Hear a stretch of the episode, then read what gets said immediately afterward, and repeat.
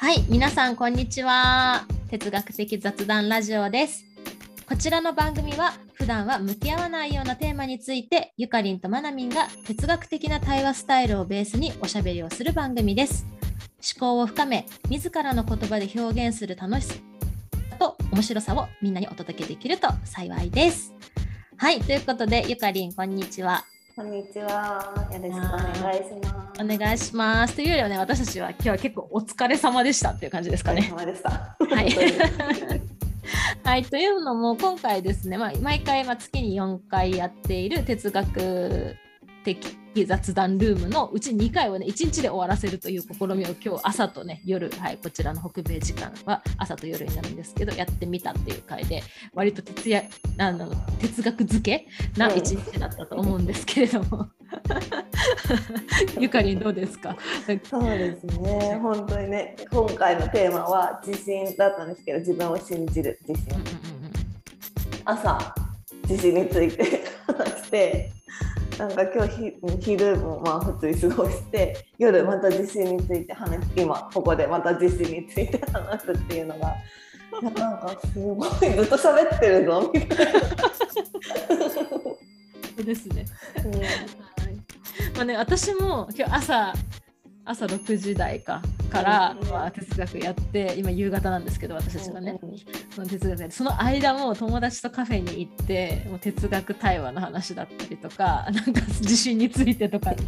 問いをふっかけてしまってですねだいぶカフェで2時間ぐらい喋ってたのでもう今日は私も喉が枯れるんじゃないかっていうぐらい、はい、哲学しております。うんうん。はいまあ、ということで私たちと今ね普通に喋ってますけど哲学的雑談ルームっていうのをやっています。で哲学的な対話哲学対話とかね言いますけれどもそういったものをベースとしたおしゃべりのお部屋になってます。で普段向き合わないようなテーマについてあれこれ考えて自分の言葉で表現する楽しさとか面白さを体験していただいているんですけれどもということで今日のテーマは自信。はいゆかりが言ってくれた自信でございます。はい、ゆかりん今日、まあ、2回やりましたけど、うん。なんかどういったところなんか気になったとか心に残ってるとかありますかね？ちょっとハイライト。そうですね。やっぱりこう2回とも出た、まあ、根拠がある自信と根拠のない自信とかこう自己効力感っていうあのキーワードがどっちも出たりしたんですけどうん。なんだああとはこうなんか私が一番ハッとしたのが他者との関わりで自信はあの作り上げられるというか他者がいない限り自信なんていう概念はないんじゃないかみたいな話が2回とも出ててうんいや確かになと思って。なんか自信って自分で自分のことを信じるだからなんか他者関係ないんじゃないかなみたいなのが私の中では結構ふんわりとあったんですけどなんか他者によっての評価とか他者からのフィードバックあとはまあなんか他者の態度とかそういうものから自分の自信がもうなんか失われていったりこう強化されたりっていうのがあるよねっていう話が、うん、結構私の中には残りました。うんうんミンはどうですか？でも私も結構、まあ、似たようなところ心に残ったなと思っていて特にさっきやった後半組の時に出た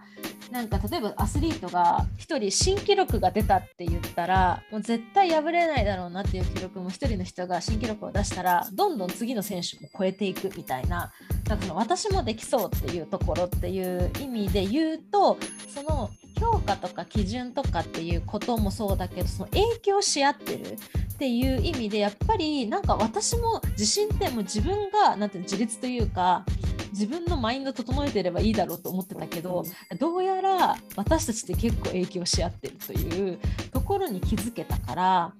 なんかこう自信を高めるために自分はどういうところに身を置きたいかとか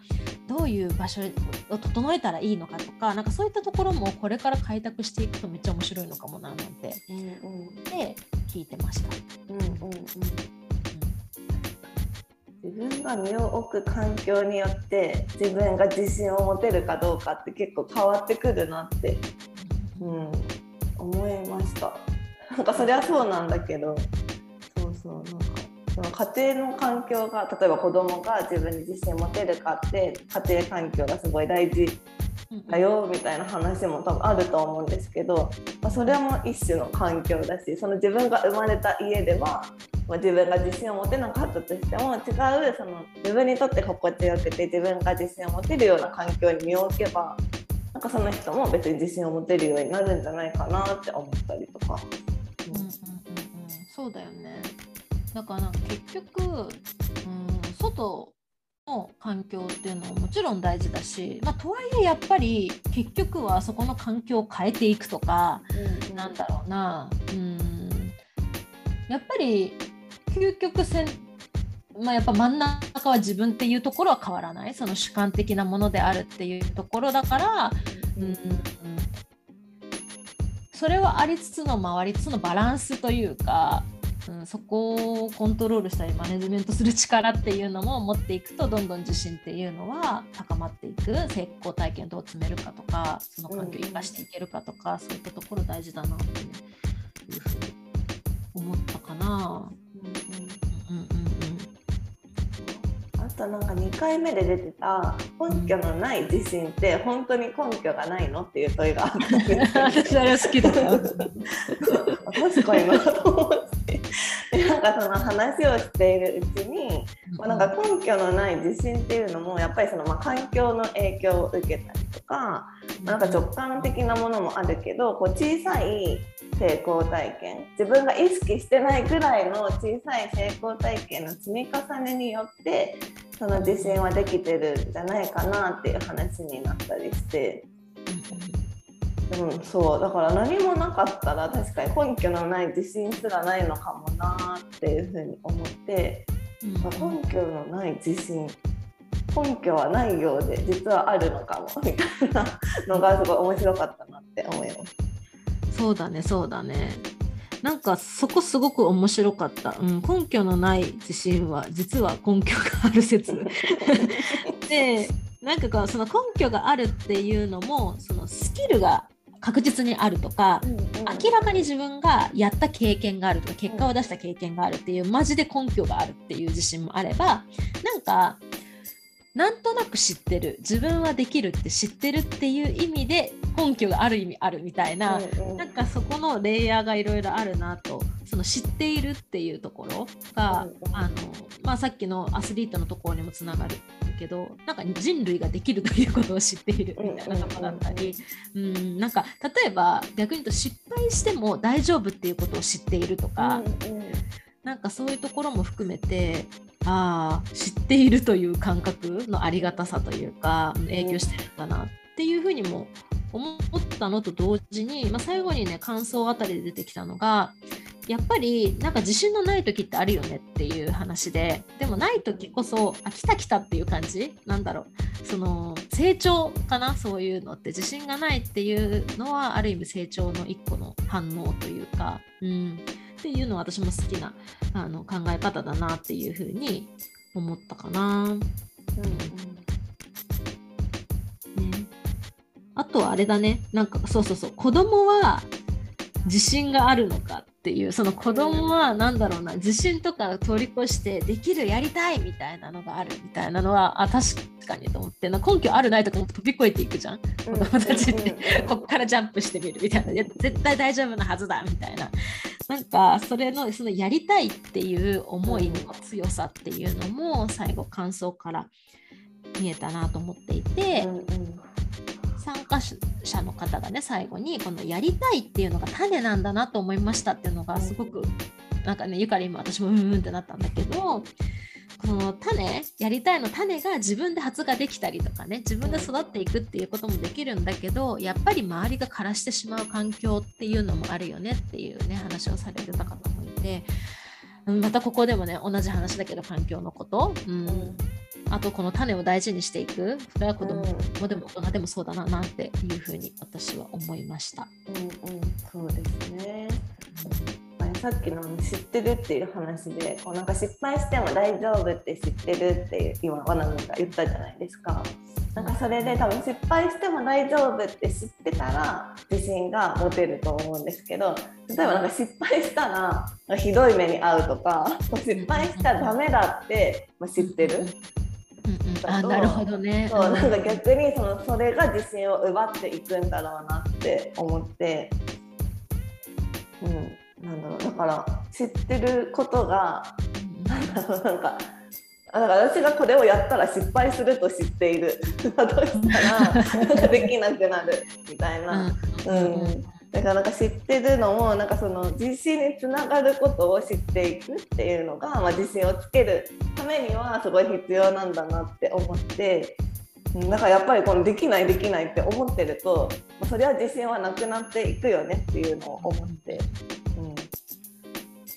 からそのうん、なんかその薄いなんか本当何でもいいからで最後の感想であの2回目の。本当に私今息できてるレベルのなんかちっちゃいことでいいから、なんかできてるみたいなことをもう薄くていいから積み重ねていくとなんか気づいたら自信になってるみたいな話もあっていや本当にそうだなと思ってそのできないから自信がないってなった分なんかその息でもいいから呼吸できてるレベルのなんかできてるを自分で自分にこうできてるできてるってこうなんか言えるっていうのも自信を取り戻したり自信をつけたりするのには大事なんだろうなって思いました。そうだねなんかそういう意味で言うとその自信あるないとか自信がないってとこにフォーカスするよりもどうしたら自分がなんだろうなそういう状況に持っていけるかっていうところをまたこう整えてみるというかね。なんかチうんうん。ャレンまあ、この前ちょっとチャレンジというのやったけどうんチャレンジできる環境ってどうだろううんとか自分が心理的安全性を感じる環境っていうのを自分で作るっていう意味では自分でできるところもあるのかもしれないなっていうふうに思うし、まあ、もちろん子どもたちの場合だとやっぱりそこが教育とか家庭の場とかそういったところはあるとは思うんだけど、うん、っていうふうに思ったかな。なんか自信がありすぎるとなんか暴走してるみたいな。ね、他者から思われることがあるっていう話が1回目の時出てたんですけどなんかこれもねなんかなんだろう暴走してるって。思われるなんていうんだろう。思われるのが嫌嫌というかなんかそれでなんかこう害があるっていうか自分にとってマイナスがあるんだったらやっぱりその自信のさっきはこう自信をつけるためにいいとこ相撲です。あのちっちゃいことでいいから積み重ねれば自信が取り戻せるって。言ったのと同時にちょっとずつ削いでいくっていうのも大事なのかなとか思って。うん。そうだね。そうだね。ちょっとなんか自信を乱 乱暴に使うというかさ、うんそれがなんだろうな、他の、まあちょっとね、あの質問の中にも出てたんだけど、強がり、なんか自信じゃなくて強がりだったり、うん、なんかそういったものになると、ちょっとね、違った響きになるなとかっていうのは私も思ったかな。うん、そうね。あとはあれかな。こう、仕事に対して懐疑的っていう話も出ていて、うんなんかその自信を持たずに精進するみたいなところあるじゃないですか、うんうん。仕事特に仕事の職種とかによっては、それは自信がないってことなのかってい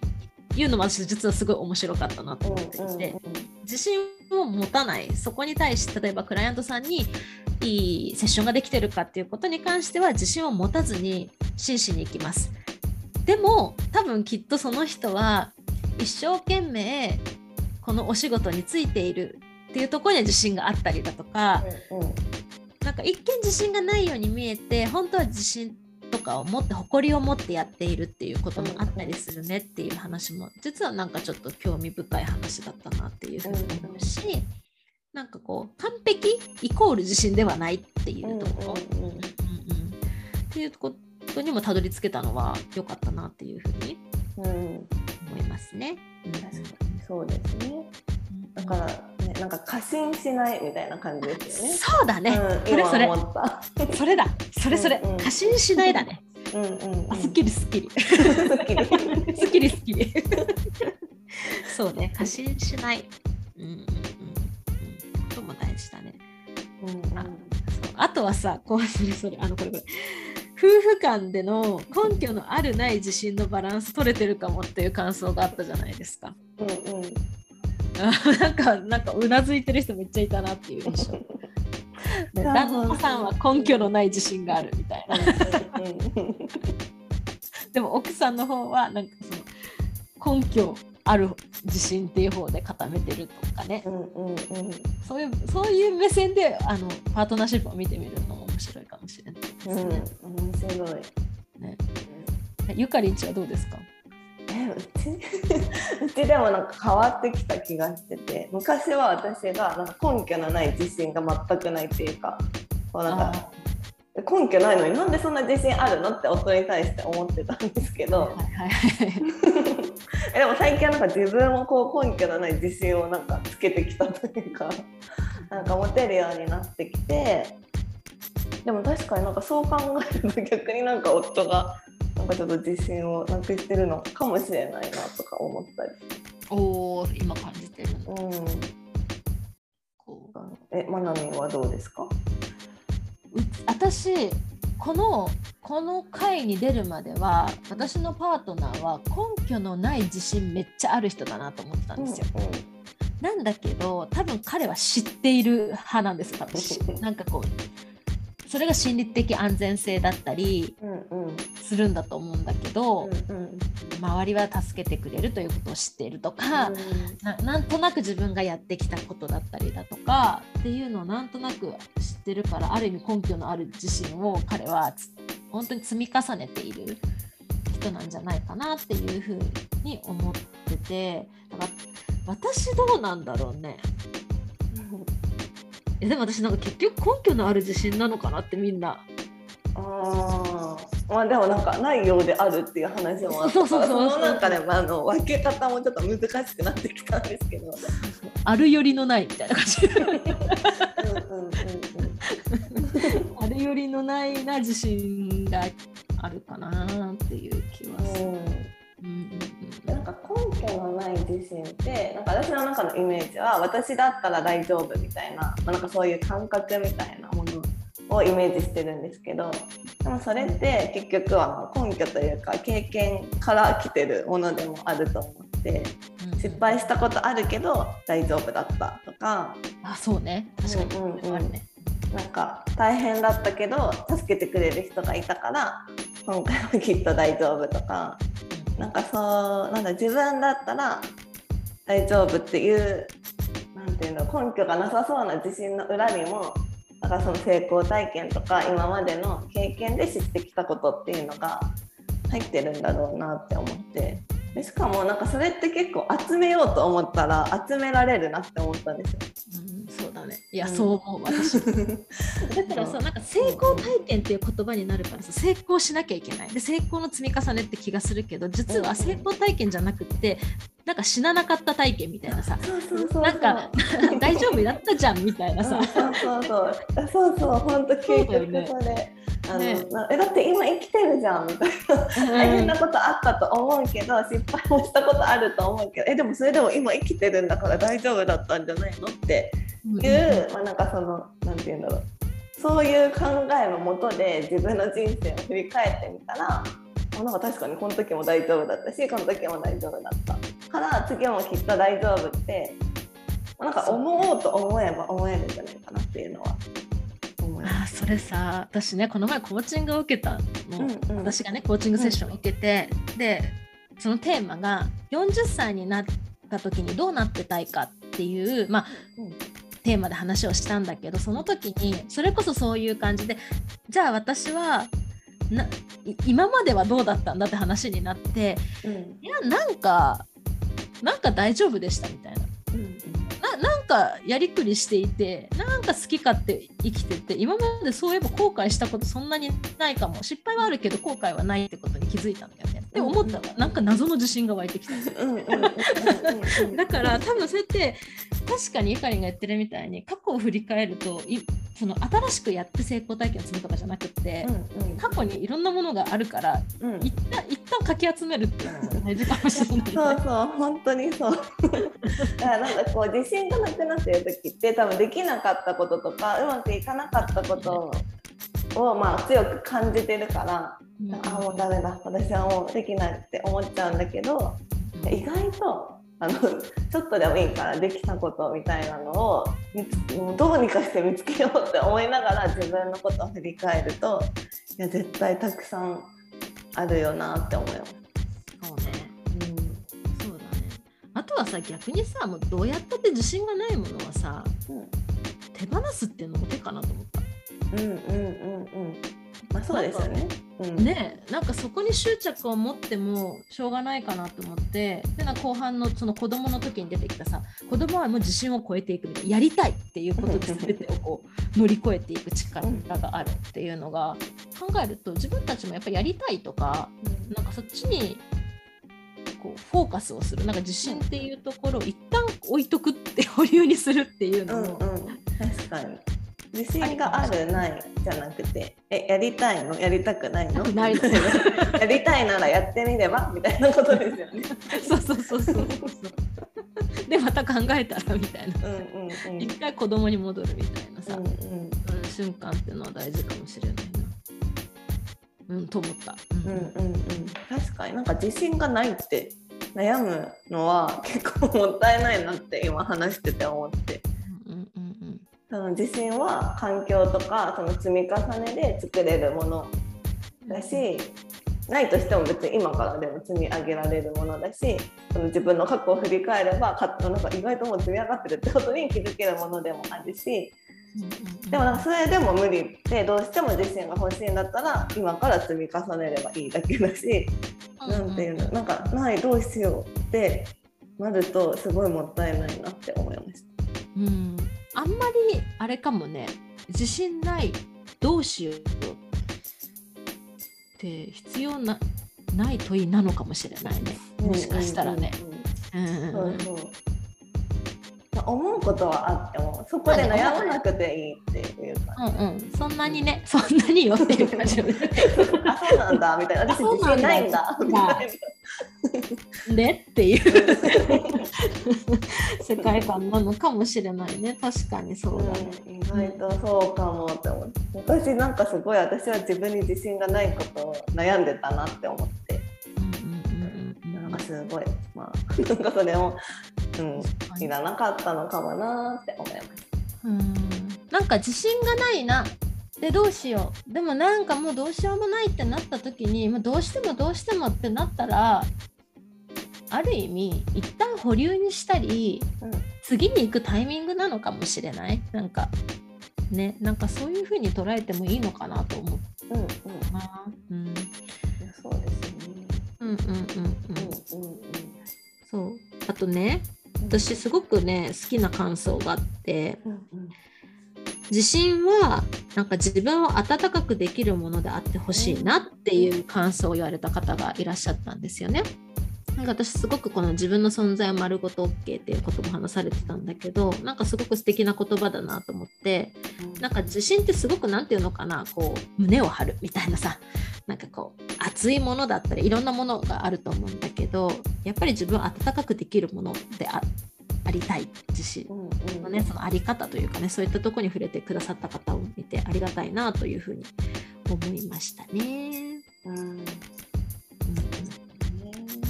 うんうんうん自分を温かくできるものっていいですね。うんうんうん。それぐらいの温度感。そうそう。あのなんか2回目で出たお守りみたいなあそうそうそうそう。そうだね。うんうんうんうん。うんなんか自信だけじゃないね。自信だけじゃなくてさうーん。なんか自信を持たなきゃっていうものじゃないね自信はそこにいてくれるっていうかさなんかうんうんうんここにいるものぐらいの感じでお付き合いするのが良いのかなとうん思いますね。ですね。はい。こんな感じでございます。まあ、ちなみにですけれど、今日ね、出た、えー問いをちょっとだけシェアすると、自信についての問い、皆さんどんなのを出したかというと、自信欲しいですか？自信ないとダメですか？うーん自信は外から来るものなんですか？自信は何種類もあるんですか？とかね、あとは、うーんいつから意識し始めるんだろう？とか、自信の反対は何だろう？とか、どこから湧き上がってくるんだろう？とか、何があったかな？うんあ自信を持っていた方が仕事はうまくいきますか？とか、うん、どの程度持つのがいいんだろう？とか、うん、自信と自己需要の境目は？とか自信があっても自分を信じていない人もいるのかなとか中で深い、ね、問いがあったり、強がりと自信の違いとか誇りと自信の違いとかまあなんかそういったものですかね。の問いが出ておりました。はい、いや自信の反対がすごい難しかった。そう出なかったんだよね。そうねそれはちょっと考えたい。自分の中でしっくりくるものを見つけたいって思っ。そうなんかねしっくりこなかったんですよね私たちね。しっくりこなかった。うん。なんかうんうんうなってましたね5分ぐらい。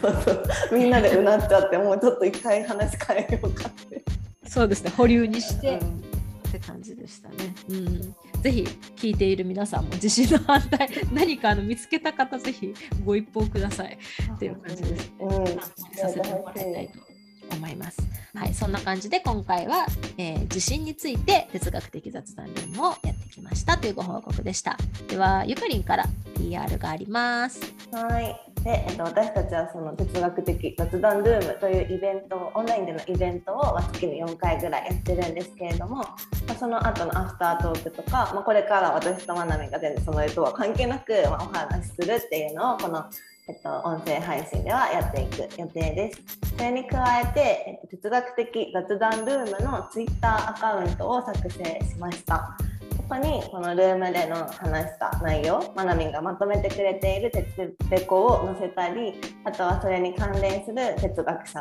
とか偉人の言葉を紹介したり、あとはこう皆さんに哲学的に考えてもらうきっかけになるような問いをツイートしたりしていこうかなと思っているので、ツイッターのアカウントをこの番組の概要欄とエピソードの説明欄に載せておくのでよかったらフォローしてあのコメントなどもいただけると嬉しいです。はい、ありがとうございます。皆さんツイッターフォローお願いします。なんかねみんなでねもっとこの哲学についてゆゆるく なんかつながっていけたら本当に楽しいんじゃないかなというふうに思います。うん、で今回私ねスライドをちょっと一新したんですね。うん、でその中で出てたのが時代が解決する時代から問い直す時代へっていうふうに、えー、スライドを変えたんですね。なのでみんなでいろんなね社会のことを問い直してみたいなというふうに思っております。はい、ぜひご参加ください。はい、ということで今日は以上です。また配信します。はい、ありがとうございました。